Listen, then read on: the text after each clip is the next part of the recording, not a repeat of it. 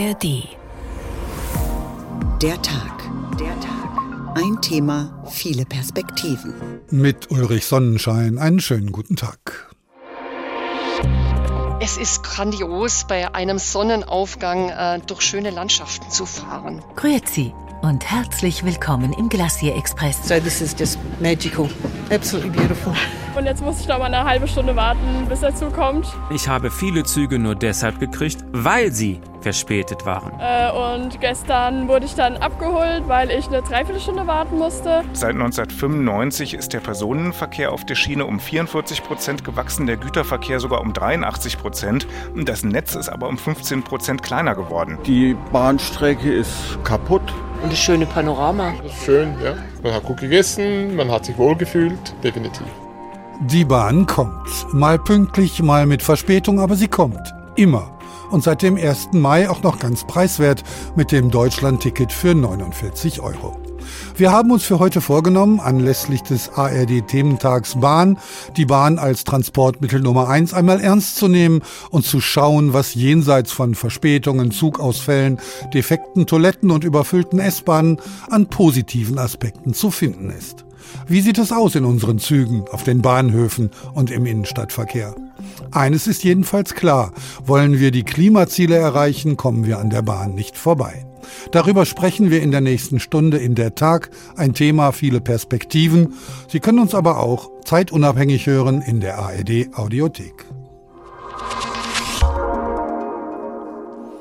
Thank you for traveling with Deutsche Bahn haben wir den Tag heute genannt. Jeder weiß es, fast jeder tut es, jeder hört es immer wieder. Es ist leicht, über die Bahn zu schimpfen und zu lästern. Denn natürlich hat jeder seine eigene Leidensgeschichte. Und wenn wir gemeinsam auf den Bahnsteig, auf den verspäteten Zug warten, dann fühlen wir uns in der gemeinsamen Klage irgendwie verbunden. Überhaupt scheint es mehr Spaß zu machen, auf die Bahn einzuprügeln, als von Momenten des Wohlgefühls zu berichten. Mein Kollege Uwe Berndt hält nun dagegen. Er hat drei Gründe, warum er trotz allem gerne Bahn fährt. Der erste Grund, der Speisewagen. Wenn ich nach einem langen, anstrengenden Arbeitstag mit vielen Terminen irgendwo in Deutschland abends zurück nach Hause will, dann habe ich meistens Hunger. Und nein, dann hole ich mir kein labberiges, überteuertes Gummibaguette am Bahnhof, sondern ich setze mich in den guten, alten Speisewagen. Da geht die Zeit viel schneller rum und das Essen ist deutlich besser als sein Ruf. Der Klassiker ist das Chili con Carne. Aber da die Bahn ja mit der Zeit gehen will, gibt es auch das inzwischen in einer veganen Variante. Und was soll ich sagen, ich bin kein Vegetarist, aber das vegane Chili schmeckt sogar besser als das Original, denn es ist pikanter gewürzt. Und wenn ich mir wirklich was gönnen will, bestelle ich die Schweinemedaillons in Pfefferrahmsoße an Süßkartoffelstampf, zum Nachtisch einen Affogato, Espresso auf Vanilleeis und dann vielleicht noch ein Glas Rotwein.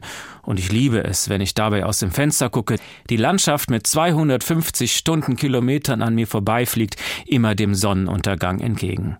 Nach dem Festmahl plaudere ich entweder ein bisschen mit dem Tischnachbarn oder ich höre ganz in Ruhe einen Podcast, zum Beispiel Der Tag, ein Thema, viele Perspektiven. Und so komme ich dann nach einem langen Tag klug und satt und zufrieden nach Hause. Klug, satt und zufrieden. Gelungener kann eine Bahnfahrt nicht enden. Wir hören später noch mehr von Uwe Berndt. Doch jetzt schauen wir erstmal nach Hessen und zwar dorthin, wo die Bahn versucht, Fehler der Vergangenheit wieder wettzumachen und Strecken zu reaktivieren. Zum Beispiel die Ahrtalbahn bei Wiesbaden. Andrea Bonhagen weiß mehr. Bahnhof Wiesbaden-Dotzheim. Vier stillgelegte Gleise, es wächst Gestrüpp. Auf einem Gleis steht die alte Dampflok 503576, eine Museumsbahn. Sie fährt schon seit Jahren nicht mehr. Ein Filmteam vom ZDF-Staatsanwalt nutzt gerade das Gelände fürs Catering. 1894 fuhr die erste Ahrtalbahn von hier über den Taunus nach Bad Schwalbach. Das steht auf einer Gedenktafel. 1983, vor 40 Jahren, wurde die Strecke stillgelegt. Eine Untersuchung von Kosten und Nutzen zeigt in einem vorab veröffentlichten Papier, sie wiederzubeleben würde sich lohnen. Ich fahre tagtäglich, ja, morgens immer zur Arbeit. 40 Minuten ungefähr. Ortswechsel zum Platz der deutschen Einheit.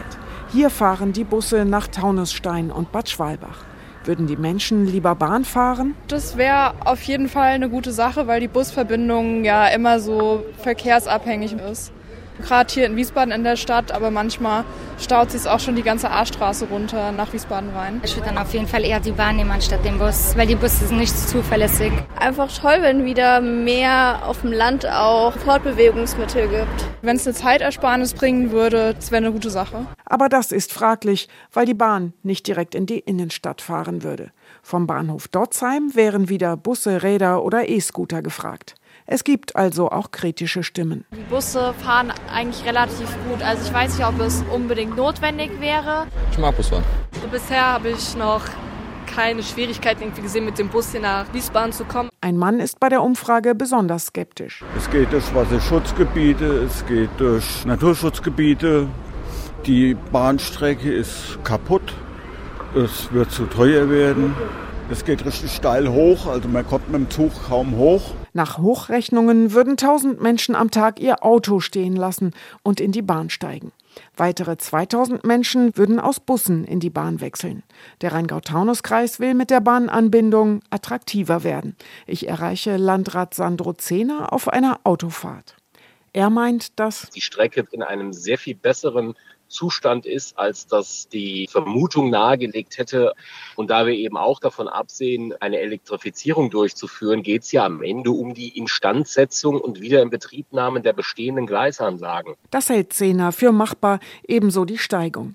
Die Hessische Landesbahn HLB, ein Landesbetrieb, würde die Strecke gerne betreiben und schreibt, 3000 Fahrgäste pro Tag sind auf jeden Fall vielversprechend. Wenn man das mit dem Projekt Taunusbahn vergleicht, waren dort weniger als 2000 Fahrgäste prognostiziert. Es wurden dann später über 10.000. Die Machbarkeitsstudie besagt, die Ahrtalbahn könnte in sieben Jahren wieder von Wiesbaden nach Bad Schwalbach fahren. Landrat Zehner hält zehn Jahre für wahrscheinlicher. Die Kosten sollen nach alten Berechnungen bei etwa 60 Millionen Euro liegen. Eine hohe Förderung gilt inzwischen als sicher. Tausend Menschen würden ihr Auto stehen lassen, sagt Andrea Bonhagen, und das wäre doch wirklich eine Leistung. Online verbunden bin ich nun mit Bernhard Knierim, Verkehrsreferent in der Allianz Pro Schiene. Kurz vorweg, die Allianz Pro Schiene ist eine gemeinnützige Interessensorganisation zur Förderung des Schienenverkehrs mit mehr als 2,5 Millionen Einzelmitgliedern. In Deutschlands unkonventionellstem Verkehrsbündnis sind Umweltverbände und Verkehrsunternehmen organisiert, Gewerkschaften und Finanzdienstleister, Hochschulen und Fahrzeughersteller sowie Verbraucherschutzorganisationen. Fangen wir mit dem Positiven an, Herr Knirim. Was macht denn die Bahn richtig? Also ja, es wird viel äh, gemeckert, auch zu Recht, aber äh, man darf auch nicht vergessen, die Bahn hat ja viele tolle Verbindungen. Auf vielen Strecken gibt es attraktive Fahrzeiten. Viele Züge fahren auch pünktlich, auch wenn es mehr sein könnten und müssten. Oft äh, ist das Reisen sehr angenehm und nicht immer läuft alles schief. Und man muss auch sagen, die Preise sind auch oft sehr attraktiv, besonders wenn man früh bucht mit Bahncard-Rabatten und so weiter. Und ähm, insgesamt fahren ja auch immer mehr Menschen mit der Bahn. Also ist es ja nicht alles nur eine Katastrophe, so wie es manchmal so in der Öffentlichkeit rüberkommt. Und ähm, wir sagen auch, dass das Deutschland-Ticket ein großer Schritt nach vorne war. Das hat äh, die Einfachheit des Reisens im Nahverkehr deutlich äh, vergrößert zu einem vergleichsweise geringen Preis. Also ich muss mich eben, wenn ich jetzt in München bin oder in Frankfurt oder in Hamburg, nicht mehr damit auseinandersetzen, wie ist denn hier das Tarifsystem beschaffen, sondern mit meinem Ticket, was ich aus Berlin habe, kann ich ganz unkompliziert fahren. Das ist wirklich ein großer Schritt. Und ähm, das wäre jetzt notwendig, dass man das wirklich verlässlich finanziert, dass dann immer mehr Leute sagen, hey, darauf kann ich mich verlassen und dann kann ich vielleicht auf ein Auto verzichten stattdessen. Wenn wir jetzt mal von Verspätungen und Zugausfällen absehen, warum ist dann die Bahn immer noch nicht das Verkehrsmittel Nummer eins?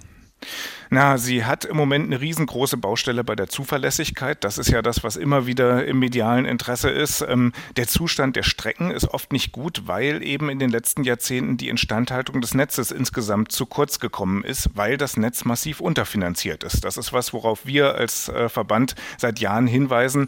Aber bisher hat das eben politisch nicht so große Resonanz gefunden. Jetzt soll ja diese Generalsanierung ab nächstem Jahr anlaufen, was dann eben leider dazu führt, dass äh, jetzt erstmal mehr Verkehrssperrungen kommen, denn die Baustellen müssen ja auch erstmal gemacht werden. Also das Problem verschlimmert sich zwischenzeitlich, aber ähm, dazu gibt es eigentlich bei dem jetzigen Zustand nicht so richtig eine Alternative. Und was auch fehlt, ist der Ausbau von Kapazitäten. Also das, was da ist, instand zu setzen, ist ja nur Schritt eins. Wir brauchen aber auf ganz vielen Strecken auch mehr Kapazitäten. Und äh, um das mal zu illustrieren, also seit 1995 ist der Personenverkehr auf der Schiene um 44 Prozent gewachsen, der Güterverkehr sogar um 83 Prozent. Das Netz ist aber um 15 Prozent kleiner geworden. Und das erklärt auch, warum, ja, warum vieles auf der Schiene nicht so glatt geht, wie wir uns das wünschen würden, ähm, weil einfach die Kapazitäten nicht da sind, weil nicht genug Schiene da ist für das, was an Verkehr da ist. Deswegen, ja, müssten wir eigentlich alle die Projekte, die schon eigentlich im sogenannten Bundesverkehrswegeplan, also so dem Masterplan für die Schieneninfrastruktur drinne stehen, die müssten eigentlich dringend umgesetzt werden. Und das geht eigentlich bisher noch viel zu schleppend voran. Dann eine große Baustelle ist auch die Instandhaltung der Züge und bei der Kundeninformation könnte man sicherlich auch noch vieles verbessern. Aber speziell da äh, merkt man auch, dass das Thema Fachkräftemangel der Bahn da auch echte Probleme macht. Also dass es gar nicht so einfach ist, immer die Leute zu finden, die man bräuchte, um das dann eben gewährleisten zu können. Gewinnmaximierung bei gleichzeitiger Reduzierung der Investitionen, so wie Sie es gerade beschrieben haben, ist ja wirtschaftlich durchaus ein Erfolgskonzept. War es denn eine kluge Entscheidung, die Bahn zu privatisieren und daraus ein Wirtschaftsunternehmen zu machen? Nee, das war es äh, aus unserer Sicht nicht. Also zumindest nicht in dem Sinne, wie es gemacht worden ist. Denn die Struktur ist erstmal nur eins. Also, dass man eine Aktiengesellschaft draus gemacht hat, das hat man zum Beispiel in Österreich mit der ÖBB und in der Schweiz mit der SBB genauso gemacht. Aber in Deutschland hat man die Bahn dann eben alleine gelassen. Man hat gesagt, ihr sollt irgendwie, ja, ihr, ihr sollt Gewinne machen, ihr sollt Profit abwerfen, was aber ein Bahnsystem eigentlich nicht kann. Also, das steht immer in diesem Spannungsfeld zu gleichzeitig öffentlichen Zuschüssen. Und man hat hat ihr eben keine politischen Vorgaben gemacht. Und das ist der große Unterschied zum Beispiel zur Schweiz, wo vieles, äh, ja, glaube ich, ziemlich diskussionsfrei besser läuft. Ähm, und deswegen sagen wir immer, entscheidend sind die Zielvorgaben. Wir brauchen klare politische Ziele und auf der Basis muss man dann eben die Gelder so zuweisen, dass diese Ziele auch umgesetzt werden können. Aber diese Ziele müssen eben verkehrspolitische Ziele sein und keine so ja, diffusen Ziele wie eine äh, Gewinnerzielung, die dann, ja, wo sowieso immer die Frage ist, wie, wie rechnen rechnet man das? Es muss eben darum gehen, einen guten Bahnverkehr für das ganze Land zu machen. Das müsste das oberste Ziel sein einer solchen Bahn der Zukunft. Da wird ja niemand widersprechen. Doch bei politischen Handlungen gibt es immer verschiedene Stränge, an denen die Politiker ziehen. Die Autolobby beispielsweise hat sicher kein Interesse an einer Übernahme des Verkehrswesens durch die Bahn. Was also muss man politisch tun? Was kann man überhaupt tun, um Verkehrswege zu regulieren? Ja, man kann eine Menge machen, denn das ist ja immer eine Frage der äh, Prioritätensetzung in der Politik. Wo stecken wir das Geld hin? Und im Moment haben wir eine viel zu geringe Finanzierung des Schienenverkehrs. Das ist inzwischen auch eigentlich völlig unstrittig. Also wir haben diesen eben schon erwähnten Investitionsrückstau bei der Instandhaltung. Das sind so um die 90 Milliarden Euro nach Schätzungen.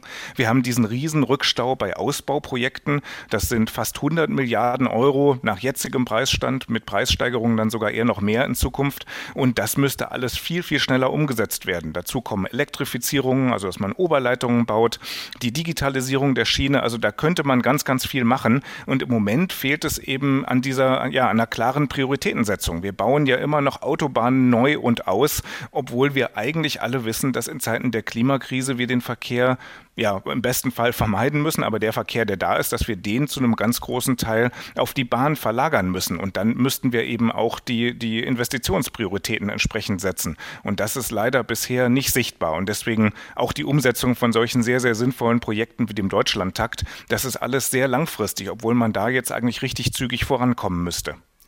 Bei dem neuen Euro-Ticket hat man gesehen, dass die Attraktivität der Bahn schon auch an dem Preis hängt, den der Einzelne bezahlen muss. Es waren sehr viel mehr Nutzer. Blöderweise war die Einschränkung beim Auto dann doch geringer als erhofft.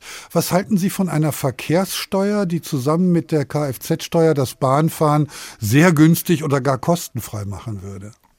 Also eine zusätzliche Finanzierung für den öffentlichen Verkehr und für das Bahnsystem wäre absolut sinnvoll. Wie man die jetzt genau ausgestaltet, da gibt es sicherlich ganz, ganz viele äh, Wege.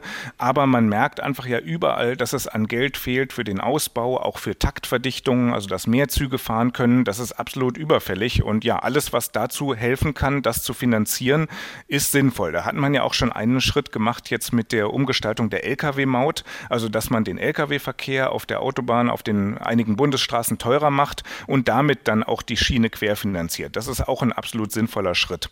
Wir sind aber eher dagegen, das jetzt absolut kostenfrei zu machen, aber dafür das deutlich günstiger zu machen als heute. Ähm, denn also so ein bisschen ist ja die Argumentation für das ganz kostenfreie immer aus sozialen Gründen. Das sehen wir auch als absolut notwendig. Aber das ist dann eben eher eine sozialpolitische Auf, äh, Aufgabe, also dass die Menschen genug Geld haben, sich dann den Verkehr leisten zu können. Und zum Beispiel, dass man ein vergünstigstes Deutschlandticket bundesweit vergünstigt einführt, so wie Hamburg und Berlin das jetzt schon haben. Aber das ist eben leider im Moment nicht bundeseinheitlich. Aber wenn man jetzt sagen würde, alles ist völlig kostenfrei in der Benutzung, das ist eben auch nicht unbedingt klimafreundlich, weil man dann eben auch Fahrten kriegt, die Menschen sonst nicht gemacht hätten. Und man muss auch sagen, dann werden Züge oft sehr voll. Das haben wir ja letzten Sommer beim 9-Euro-Ticket auch gesehen. Und das geht dann wieder auf Kosten der Barrierefreiheit. Also dass Menschen dann eben zum Beispiel nicht mehr in Züge reinkommen mit Rollatoren, mit Rollstühlen, auch mit Fahrrädern Fahrrädern, mit Kinderanhängern und ja, das wäre dann eben eher kontraproduktiv. Deswegen sagen wir, den Verkehr günstiger machen und vor allem aber muss auch der Ausbau vorankommen und dafür brauchen wir eine ausreichende Finanzierung. Sie haben den Güterverkehr gerade angesprochen. Jeder ärgert sich über die Massen von Lkw auf Autobahnen, auch die Lkw-Fahrer selbst. Was hindert die Betriebe, umzusatteln und auf die Bahn zu setzen?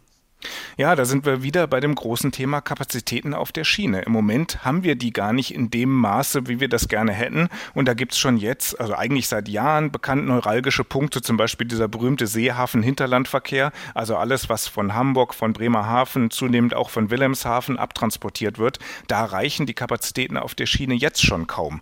Und dazu kommt dann, dass das Netz eben gleichzeitig nicht in einem guten Zustand ist. Da kommt es zu massiven Verspätungen. Und was da die Güterverkehrsunternehmen haben, ist eine ganz andere Liga als das, was wir als Fahrgäste im Personenverkehr haben. Die reden dann über viele Stunden bis manchmal Tage von Verspätungen. Dazu kommen jetzt noch die hohen Energiekosten, wo Diesel jetzt wieder günstiger geworden ist, der Strom für die, äh, für die Schienengüterbahnen aber immer noch teuer ist und äh, die haben auch ein großes Problem mit Personalmangel. Also da gibt es einige äh, Probleme, die aber auch wieder äh, politisch eigentlich lösbar wären. Volkswirtschaftlich wäre das am Ende sehr viel günstiger, denn heute mit den großen Lkw-Kolonnen, die Sie erwähnt hatten, das, äh, ja, dadurch werden die Autobahnen der Lebensdauer immer kürzer, besonders Brücken und so weiter und das hat riesige Kosten, aber die werden natürlich nicht dort äh, aufgebracht, also die, die merkt man nicht bei den Transporten, sondern die werden von uns allen als Gesellschaft getragen. Die Kapazitäten der Bahn reichen einfach nicht aus, sagt Bernhard Knierim, Verkehrsreferent in der Allianz Pro Schiene. Vielen Dank bis hierhin. Wir hören uns gleich noch einmal. Und es ist wirklich schön, mit der Bahn zu fahren. Natürlich nicht immer, aber es gibt Strecken, wegen denen Menschen sogar aus Australien nach Europa kommen. In diesem Fall in die Schweiz zum Glacier Express zwischen St. Moritz und Zermatt. Auch Ingo Büttich ist mit diesem Panoramazug gefahren. Grüezi und herzlich willkommen im Glacier Express, im langsamsten Schnellzug der Welt. Durchschnittlich 30 bis 50 Kilometer pro Stunde fährt der Glacier Express von St. Moritz im Engadin bis Zermatt im Wallis. Eine Reise über 291 Kilometer. Marchenhaft zeigt sich die Winterlandschaft. Meterhoher Schnee, die Wälder wie in Watte gehüllt, kristallklare Bäche plätschern und hoch über allem thronen die Berge. Am Tisch nebenan sitzen drei Australier, zwei Frauen, ein Mann aus der Stadt Perth. Warum Sie sich ausgerechnet für den langsamsten Schnellzug der Welt entschieden haben? To see the whiteness. Wegen der weißen Landschaft. We don't get snow where we live. We live in Western Australia, which is very dry. Da, wo wir leben, haben wir keinen Schnee. Wir leben in Westaustralien. Da ist es ziemlich trocken. Deshalb ist das hier so magisch und unglaublich schön. So this is just magical. Absolutely beautiful. Riesige Panoramafenster bieten einen freien und atemberaubenden Blick auf das Rhontal, die Rheinschlucht, den Oberalpass in 2033 Metern Höhe, auf die längste Hängebrücke der Welt bei Randa, eine Reise über 291 Brücken und durch 91 Tunnel. Bei Stalden fährt der Panoramazug in das steilste Stück der ganzen Strecke. Auf einem Kilometer überwindet der Zug 125 Höhenmeter. Das gelingt nur dank ausgeklügelter Zahnradtechnik. Sie merken sofort, wenn das Zahnrad an der Schiene einrastet. Der Zug wird langsamer. Sie spüren einen leichten Ruck. Kurz bevor wir oben ankommen, geht Zugbegleiterin Erika Hager persönlich an jeden Tisch, um die Passagiere einzuladen. Bei der Station Nätschen gibt's ein Fotoaufenthalt. Oder wie es so wundervoll auf Schweizerdeutsch heißt. Ein Foto machen. Der Schaffner pfeift die Passagiere wieder zusammen. Ein internationales Sammelsurium, wie auch das Gästebuch des Glacier Express verrät. Viele Städte und Ländernamen sind dort eingeschrieben. New York, Japan, Singapur, aber auch Straubing und Neustadt in Sachsen.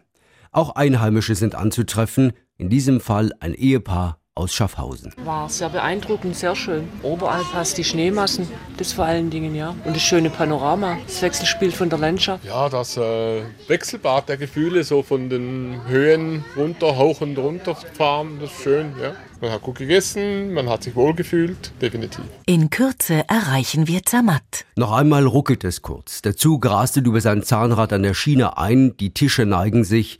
Noch einmal sind 1000 Meter Höhenunterschied zu überwinden um schließlich am Fuße des Matterhorns anzukommen, mit seinen 4478 Metern, einem der höchsten Berge der Alpen. Das Team des Glacier Express verabschiedet sich von Ihnen und wünscht Ihnen weiterhin spannende Momente auf Ihrer Entdeckungsreise in der Schweiz. Auf dem Weg nach Zermatt mit dem Glacier Express, das war Ingo Bötig. Weiterhin verbunden bin ich mit Bernhard Knierim, Verkehrsreferent in der Allianz Pro Schiene. Sein Interesse am Bahnverkehr endet natürlich nicht an der deutschen Grenze. Wenn Sie mal in die Schweiz schauen, Herr Knierim, wie steht die Bahn bei unseren Nachbarn da? Ja, die steht sehr viel besser da. Also die Schweiz hat völlig unstrittig eines der besten öffentlichen Verkehrssysteme und also öffentlicher Verkehr geht natürlich über Bahn hinaus, aber die Bahn ist das Rückgrat davon und das ist sehr angenehm zu benutzen, eine sehr, äh, sehr hohe Dichte an Zügen, sehr einfach zu benutzen auch.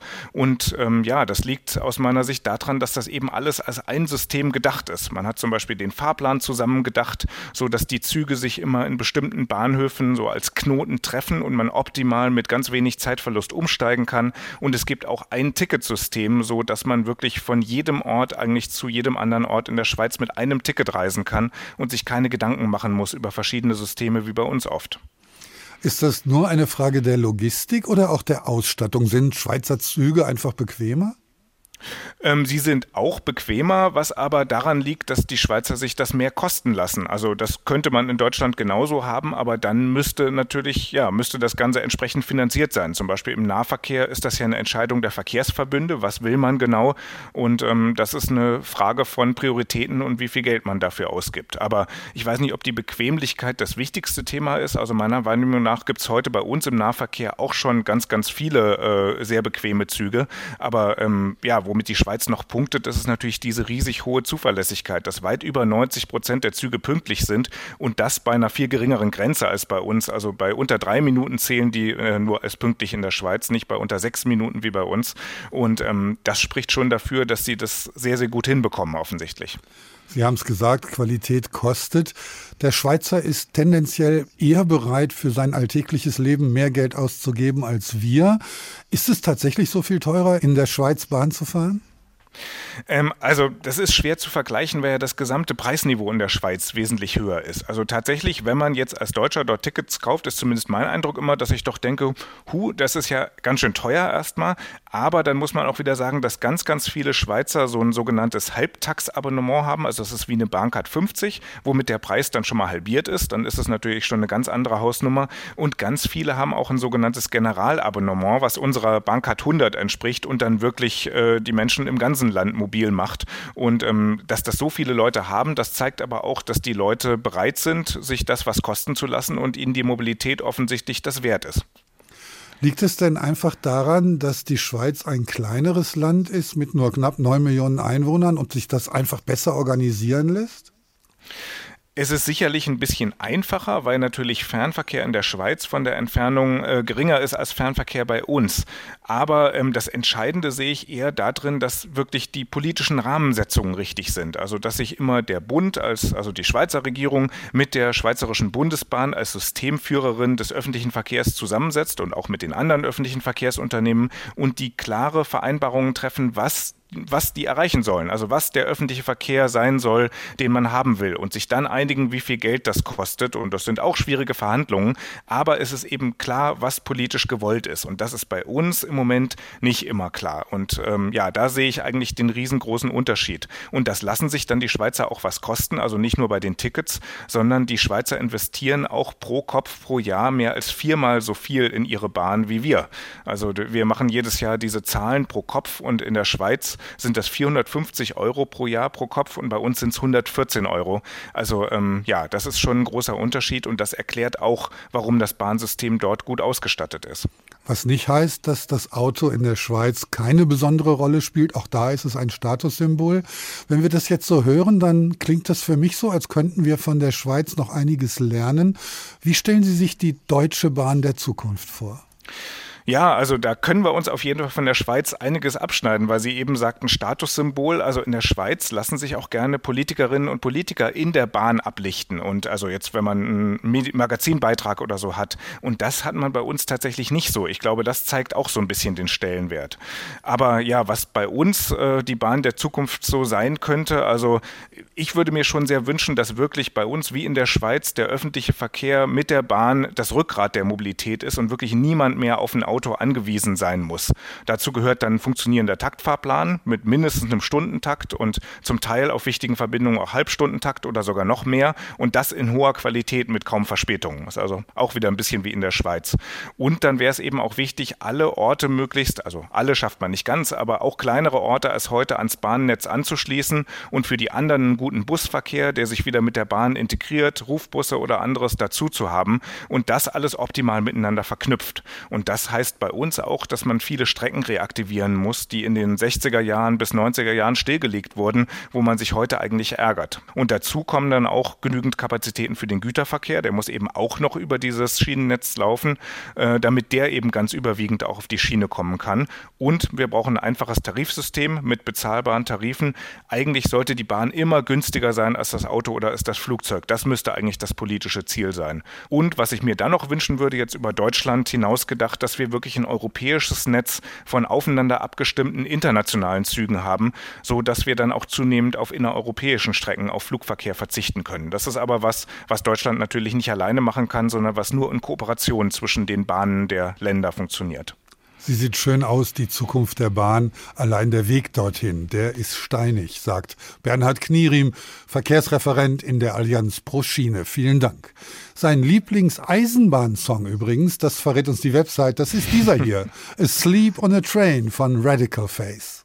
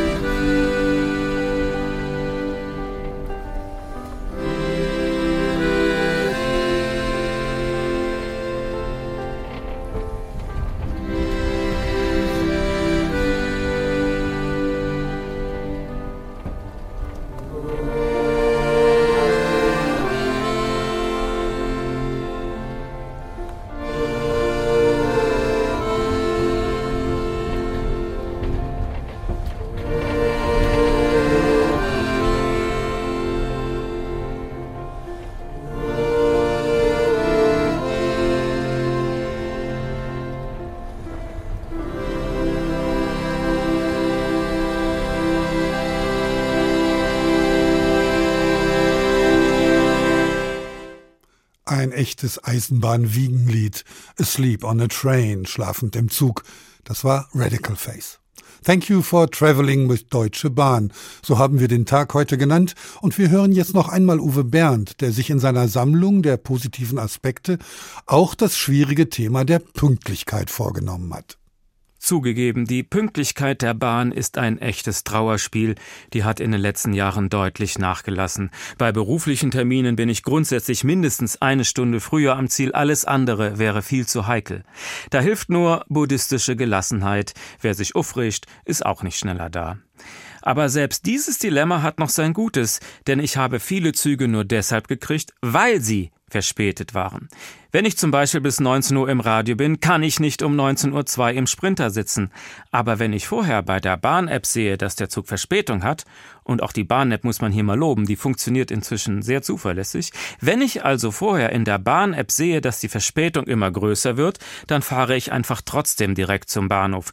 Gerne fährt mir der Zug dann genau vor der Nase weg, siehe oben, buddhistische Gelassenheit, der nächste kommt bestimmt, aber oft steht der Zug noch da, weil die Tür grad klemmt, der Lokführer einen Schluck auf hat oder sonst was, und dann freue ich mich über die Verspätung und bin früher am Ziel als geplant. Das alles funktioniert freilich nur, wenn man sich das Flexpreisticket ohne feste Zugbindung leisten kann. Das ist leider inzwischen unverschämt teuer, eigentlich nur noch mit Bahncard 50 erschwinglich, denn die Bahn mag es nicht, wenn die Leute spontan reisen. So lässt sich die Auslastung der Züge halt schlecht steuern. Doch mit dieser Strategie verspielt die Bahn ihre größte Stärke. Flexibilität muss sich wieder lohnen, sagt Uwe Bernd. Wir hören ihn später noch ein drittes Mal. Die wenigsten nutzen die Bahn für private Ausflüge oder eine touristische Attraktion wie in der Schweiz. Die meisten pendeln mit der Bahn zwischen Wohnort und Arbeitsplatz. Dazu schauen wir jetzt auf das Projekt Pendellabor. Es wurde vom Frankfurter Institut für sozialökonomische Forschung und der Hochschule Rhein-Main gemeinsam mit der Stadt Frankfurt und dem Regionalverband Frankfurt-Rhein-Main durchgeführt, auf der Suche nach einer nachhaltigeren Stadt-Umland-Mobilität.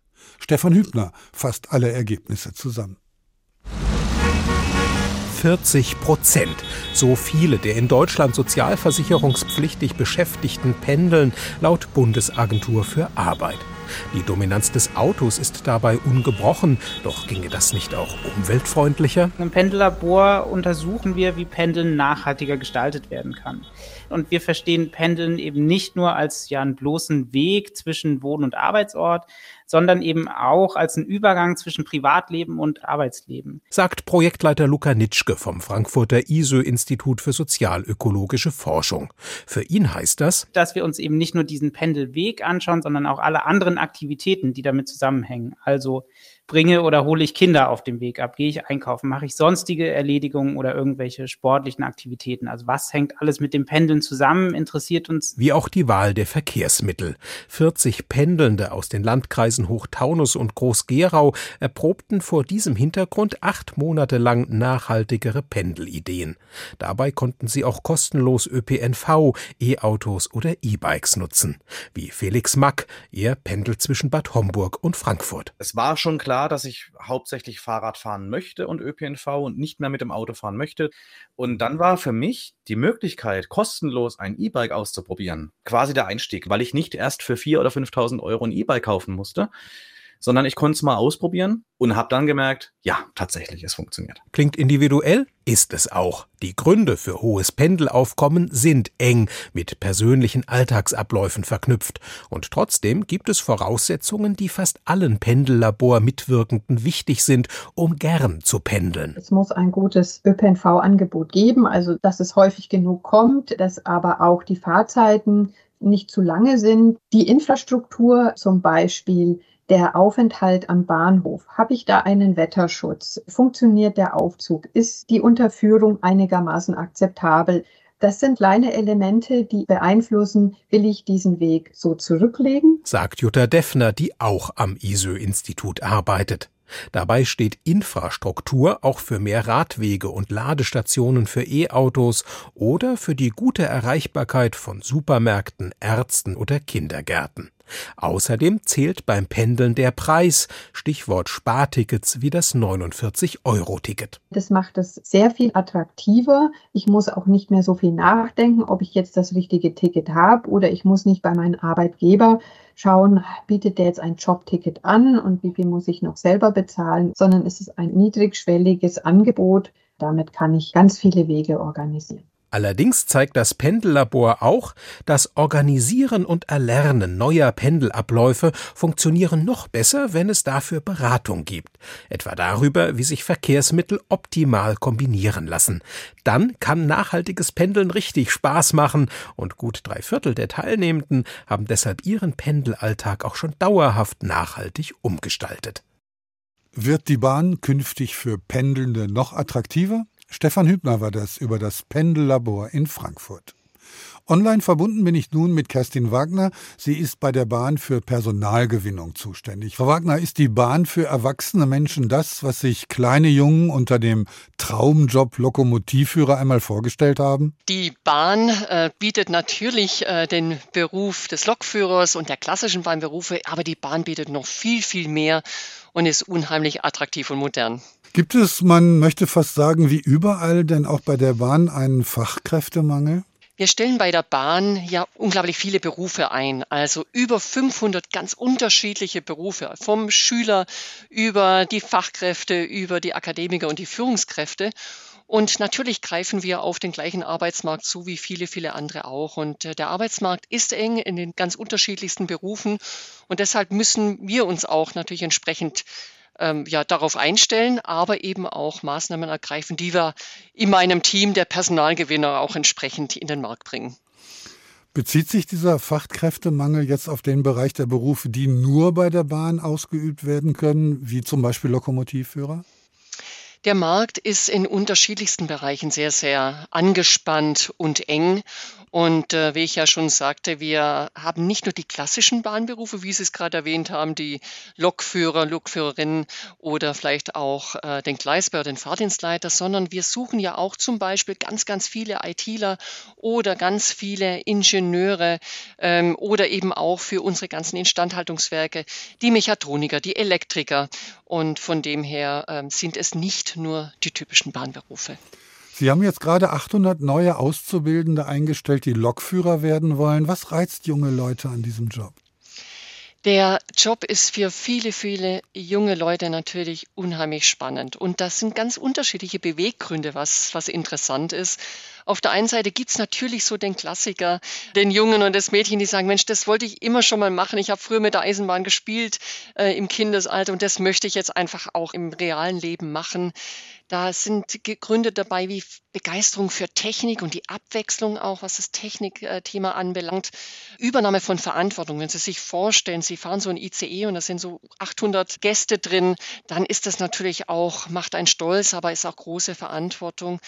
Und äh, natürlich auch, wir stehen für Klimaschutz und äh, das ist natürlich auch das äh, klimafreundlichste Verkehrsmittel und deshalb äh, zieht es auch an. Aber ähm, was ich immer sehr, sehr schön finde, ist, wir hören Sachen wie, es ist grandios, bei einem Sonnenaufgang äh, durch schöne Landschaften zu fahren. Denn sie haben ja die ICE-Strecken, sie haben aber auch die regionalen Strecken. Und das sagen es viele Lokführer, das ist einfach toll, durch äh, sowas zu fahren. Oder erst letztens ein Bewerber, der im, im Interview meinte, hm, eigentlich ist es doch traumhaft. Ich kann mit meinem Beruf Menschen zueinander zu bringen. Also die Oma, die vielleicht den Enkel seit Monaten nicht gesehen hat und äh, die Bahn gibt die Möglichkeit, einfach beide dann auch zusammenzubringen. Wenn man Ihnen so zuhört, entsteht der Eindruck, bei der Bahn gäbe es überhaupt gar keinen Personalnotstand. Wir haben viele Bedarfe äh, für unsere ähm, Strategie, äh, dass wir natürlich auch Mobilität voranbringen in Deutschland suchen wir auch dieses Jahr über 25.000 neue Kolleginnen und Kollegen. Das heißt, wir suchen viel, ähm, weil wir natürlich auch äh, die Demografie äh, beantworten müssen, sprich es gehen viele Kolleginnen und Kollegen in Rente. Und auf der anderen Seite wollen wir natürlich wachsen, weil wir genau das Thema ja Ausbau, mehr Investitionen in Schiene, mehr Investitionen auch natürlich in Züge, aber vor allem auch in Personal vorhaben. Und deshalb suchen wir Leute. Wie sieht es denn mit der Automatisierung aus? Werden da bestimmte Berufsbilder ganz wegfallen, wie zum Beispiel der Lokführer, wenn dann der Zug alleine fährt? Durch Automatisierung, Digitalisierung werden sich Berufsbilder verändern. Das hat sich aber auch schon die letzten Jahre, Jahrzehnte. Die Berufe verändern sich nach, natürlich nach vorne hin.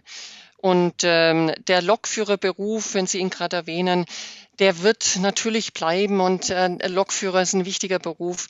Auf der anderen Seite, ähm, auch da wird sich das Berufsbild, auch wie auch unsere Berufsbilder, sich natürlich nach vorne entwickeln. Aber äh, wir werden weiterhin Lokführer auch einstellen und rekrutieren natürlich. Also Sie sehen die Zukunft nicht, dass führerlose Züge automatisch digital gesteuert durch die Landschaft fahren? Wir sehen, dass äh, nach wie vor der Lokführer ein attraktiver Beruf ist und äh, natürlich sich Technologie nach vorne entwickelt. Ähm, wir aber, äh, so wie die Züge auch ausgerichtet sind, weiterhin Lokführer einstellen. Die Bahn legt zu, sagt Kerstin Wagner von der DB Personalgewinnung. Vielen Dank. Und nun kommt ein letztes Mal Uwe Bernd zu Wort mit einem wirklich hilfreichen Tipp für Bahnvielfahrer. Sitzplatzreservierung ist sinnvoll für Familien oder kleine Gruppen. Wer alleine reist, kann sich die 4,50 Euro getrost sparen und das geht so. Aber bitte nicht weiter sagen, sonst macht es bald jeder so. In Berlin zum Beispiel steige ich nie am Hauptbahnhof ein. Eingesetzt werden die Züge oft am Ostbahnhof oder Gesundbrunn. Da sind nur wenige Leute am Bahnsteig. Sie suchen sich also in Ruhe einen freien Sitzplatz oder gehen gleich in den Speisewagen. Und wenn der Zug dann am Hauptbahnhof einrollt, steht bei ihnen das erste Bierchen schon auf dem Tisch und sie betrachten nicht ganz ohne Schadenfreude, wie sich die Menschenmassen an den Türen drängeln. Gleiches gilt für Hamburg. Der Hamburger Hauptbahnhof ist das Sorgenkind der Bahn, der ist jetzt schon viel zu eng. Es gibt sogar schon Gedankenspiele, einige Züge auszulagern auf ein Gleis vor dem Bahnhof. Da müsste man eines Tages wie am Flughafen auf einem Laufband erst dorthin latschen. Das gibt es zum Glück noch nicht. Also meiden Sie unbedingt den Hauptbahnhof in Hamburg, steigen Sie in Dammtor ein. Da ist alles ganz entspannt und der Zug ist noch leer. Und für alle anderen Bahnhöfe gilt folgende Faustregel. Ganz einfach, steigen Sie nicht da ein, wo alle einsteigen wollen, nämlich da, wo die Rolltreppen am Bahnsteig sind. Der erste und der letzte Waggon ist immer leerer als die Mitte des Zuges. Wichtige Ausnahme allerdings, wenn ein Zug an einem großen Kopfbahnhof startet, wie zum Beispiel in Leipzig oder in München, dann ist der Zug immer hinten voll und vorne ganz leer. Was lernen wir daraus? Wir lernen, man kann schon eine Menge machen, wenn man nur weiß, was. Uwe Berndt hat seine positiven Bahnerfahrungen mit uns geteilt. Thank you for traveling with Deutsche Bahn, so haben wir den Tag heute genannt und festgestellt, dass die Bahn nicht alles leisten kann, was den öffentlichen Personennahverkehr betrifft, vor allen Dingen in ländlichen Regionen nicht. Da kommt es auf eine gute Partnerschaft aller Mobilitätsteilnehmer an. Ein Beispiel ist Garantiert Mobil im Odenwaldkreis. Dort arbeiten taxomobile Rufbusse und klassische Busse des Linienverkehrs mit individuellen Mitnahmeangeboten zusammen, um ein ganz neues Mobilitätsangebot zu schaffen. Silke Sutter hat Einzelheiten am Nachmittag am Bahnhof in Michelstadt im Odenwald. Die 17-jährige Auszubildende Lea Knapp aus Bad König wartet nach Feierabend auf ihren Zug. Auf die Frage, wie das klappt, hier im Odenwald mit Bus und Bahn zu fahren, fängt sie an zu lachen. Ja, weil ich hier gerade von der Arbeit komme und jetzt muss ich noch mal eine halbe Stunde warten, bis er zukommt. Äh, und gestern wurde ich dann abgeholt, weil ich eine Dreiviertelstunde warten musste. Auch Melita Mandel aus Steinbuch bei Michelstadt kennt das Problem. Sie hat zwar zwei Bushaltestellen in unmittelbarer Nähe, Einkaufen und Arztbesuche im nur wenige Kilometer entfernten Zentrum Michelstadt, erledigt die 70-Jährige ausschließlich mit dem Auto. Funktioniert nicht mit dem Bus. Heute Morgen war ich jetzt halt beim Arzt und beim Brillendings, geht kein Bus. Also so einfach mal, komm, ich fahr mal schnell in die Stadt, das geht nicht. André Dehlmann von der Odenwald Regionalgesellschaft UREG, Bereich Nahverkehr, ist dieses Problem bewusst. Seit Jahren arbeiten er und sein Team daran, den ÖPNV im Odenwaldkreis attraktiver zu machen. Ihre Erkenntnis? Das Angebot muss individueller werden. Genau das versucht der Odenwaldkreis mit dem Großkonzept namens garantiert mobil. Dieses Konzept soll die Odenwälder zum gewünschten Zeitpunkt von A nach B bringen und zwar unabhängig von öffentlichen Fahrplänen. Neben dem normalen Linienverkehr gäbe es zum Beispiel Busse, die Fahrgäste zusätzlich anfragen können. André Dehlmann. Dazu gibt es dann die sogenannten Rufbusse, die die Lücken füllen, wenn der Linienverkehr ähm, nicht zur Verfügung steht. Außerdem können Fahrgäste on demand, also auf Anfrage, das Taxomobil bestellen. Die Fahrgäste melden sich einmalig per App, Telefon oder am PC bei Garantiert Mobil an und dann mindestens eine Stunde vor der gewünschten Abfahrt ihre Wunschfahrt. Das Taxomobil ist dabei günstiger als ein normales Taxi, erklärt André Dillmann. Es kommt zum Ansatz ein leicht rabattierter Taxitarif und darüber hinaus, je nach Kommune, äh, unterschiedliche Rabattsysteme. Wenn Sie jetzt in Vilbrunn wohnen würden und wollen von Vilbrunn nach Mittelstadt fahren, dann ist diese Fahrt äh, rabattiert von der Kommune aus her mit 50 Prozent. Habe ich einen RMV-Fahrschein, dann wird der gut geschrieben. Und auch das Deutschlandticket wird auf die Taxifahrt angerechnet. Zusätzlich zu Taxomobil, Rufbussen und Linienverkehr bewirbt die Odenwald Regionalgesellschaft auch private Mitnahmefahrten. Privatleute können über das Portal Autofahrten anbieten und Fahrgäste mitnehmen. Ein Konzept, das etwa auch im Werra-Meißner-Kreis zehn Jahre lang unter dem Namen Mobilfalt kostengünstig funktioniert hat. Im Odenwaldkreis wollen sich diese privaten Mitnahmefahrten bisher noch nicht so ganz durchsetzen. Trotzdem ist André Dillmann auch auf dieses Zusatzangebot stolz und er hofft, es wird noch mehr angenommen. Garantiert mobil, so lautet zumindest das Versprechen im Odenwaldkreis. Online verbunden bin ich nun mit Professor Andreas Knie.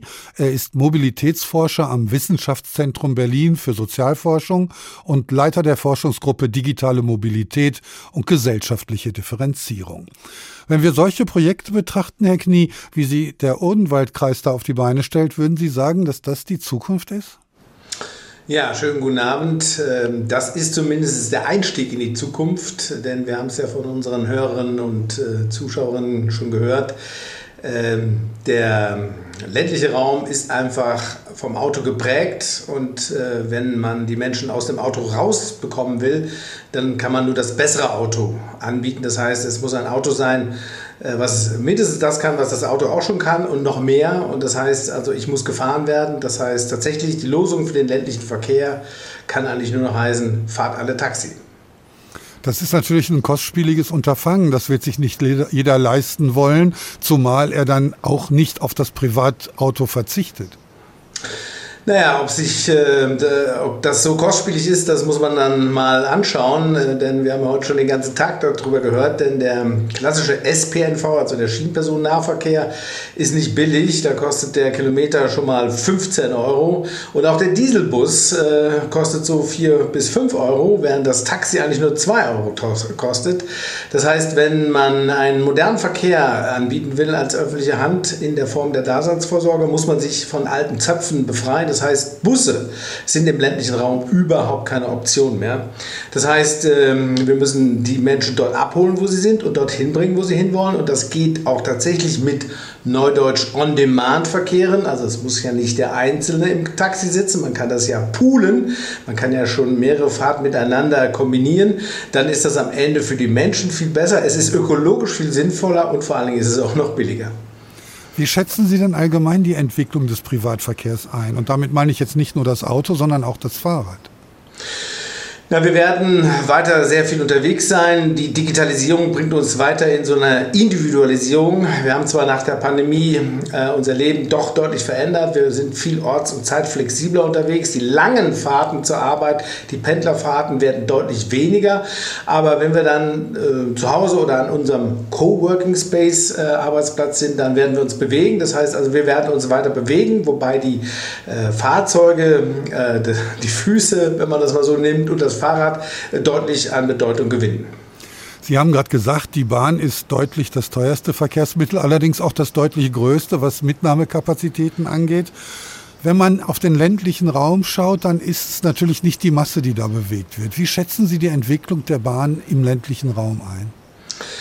Ja, die Bahn muss erstmal natürlich ihre Grundaufgaben lösen, nämlich von A nach B zu kommen. Das wäre schon mal das Wichtigste. Und sie muss Kooperationspartner haben. Das sollte sie nicht mehr selber machen. Das haben wir in den letzten 20 Jahren gemerkt die letzte und äh, auch noch berühmte erste Meile zu schaffen. Das heißt, äh, wie wir es auch im, Beirat, im Beitrag schon gehört haben. Wir müssen ja hin zur Bahn. Das heißt, die Bündelung der Gesellschaft, ähm, die muss heute organisiert werden und das sind eben diese On-Demand-Verkehre. Das heißt, man wird in einer modernen Welt von zu Hause abgeholt, man fährt zu einem Bahnhof, äh, dort fährt dann hoffentlich die Bahn zuverlässig schnell zu einem anderen Bahnhof und dort wird man natürlich wieder mit einem On-Demand-Verkehr an das Ziel gebracht, wo man hin will äh, und das alles seamless, wie man heutzutage sagt, digital und ich habe keinen Medienbruch, ich habe nichts, was zwischendurch mich stört, das kann ich alles in einem Rutsch erledigen.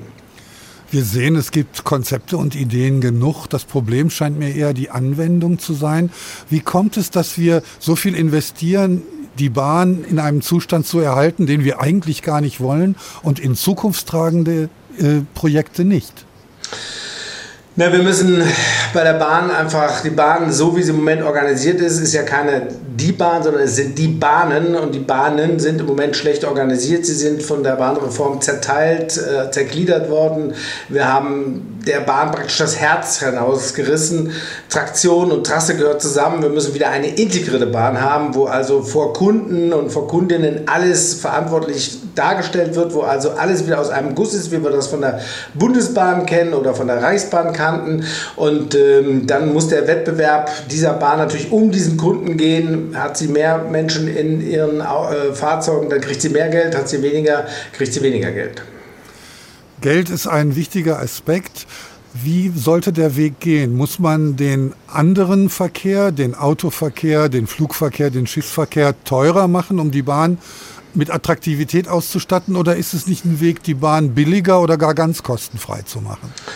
Man muss beides machen. Push and Pull heißt das ja so schön. Also das Auto wird natürlich hochgradig subventioniert. Wir haben in etwa 120 Milliarden, die wir jedes Jahr für das MIV, das motorisierte Individualverkehrssystem, investieren.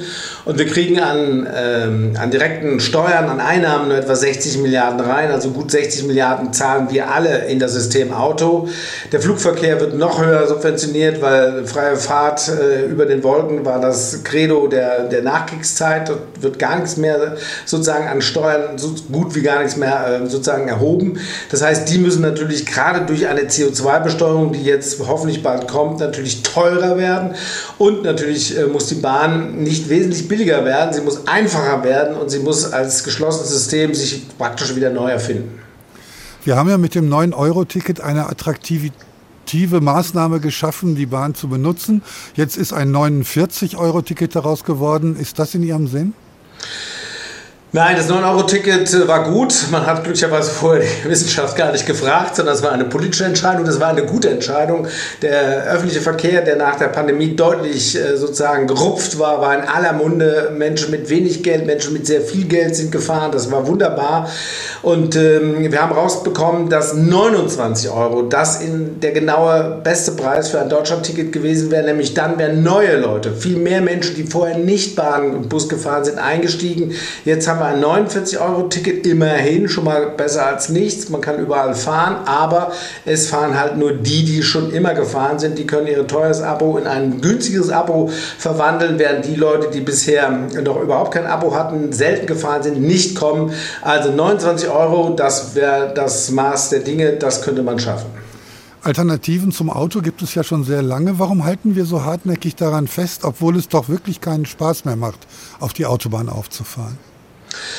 Naja, es macht halt immer doch noch mehr Spaß, von zu Hause wegzufahren und äh, da hinzukommen, äh, wo man auch hin will. Da wird man zwischendurch den Unbill der Staus und der äh, anderen Dinge, die das Autofahren nicht mehr schön macht, auch einkalkulieren. Aber Sie haben recht, äh, wir hören immer mehr Klagen über zu viel Verkehr. Das heißt, die Alternativen werden immer mehr im Kopf kalkuliert. Deshalb ist es umso wichtiger, dass wir jetzt eine neue Bahn in, aus einem Guss bekommen, die die letzte und erste Meile schafft. Dann glauben wir in der Tat, Tat, dass durch die zu große Zahl an Autos äh, der Bahnverkehr, der öffentliche Verkehr wieder interessanter wird. Zumal, daran sollte man noch mal erinnern, äh, man mit Bahn und Bussen einen Vorteil hat. Man muss nämlich nicht selber fahren. Das heißt, man kann äh, seine ganzen digitalen Geschäfte, die man ja gewohnt ist, jeden Tag zu machen, mittlerweile machen. Und das kann man im Auto leider nicht. Digitale Geschäfte kann man auch machen, ohne sich zu bewegen. Muss man nicht Mobilität als solche reduzieren? Naja, Mobilität ist ja hoffentlich das, was im Kopf stattfindet. Also da sind wir ja flexibel und gedanklich unterwegs. Da haben wir unseren geistigen Horizont aufgespannt, aber das hing bisher auch immer mit physischer Mobilität zusammen. Das können wir jetzt tatsächlich, die Pandemie hat es gezeigt, sparen. Wir sehen, dass etwa ein Drittel der Beschäftigten quer durch alle Branchen, quer durch alle Hierarchien nicht mehr äh, jeden Tag, sondern nur noch an 2,5 Tagen ins Büro fahren. Das heißt, wir haben schon gelernt, weniger physischen Verkehr zu erzeugen und dennoch sehr mobil zu sein. Äh, die Streamingdienste, die Bestelldienste, die ökologisch auch nicht immer ganz äh, das äh, Gute sind, haben uns aber dazu geführt, dass wir tatsächlich jetzt einen modernen Lebensstil entwickeln, der da wirklich, so gehen wir davon aus, mit weniger physischem Verkehr auskommen könnte. Mobilität findet im Kopf statt, sagt Professor Andreas Knie, Mobilitätsforscher am Wissenschaftszentrum Berlin für Sozialforschung. Ich danke Ihnen.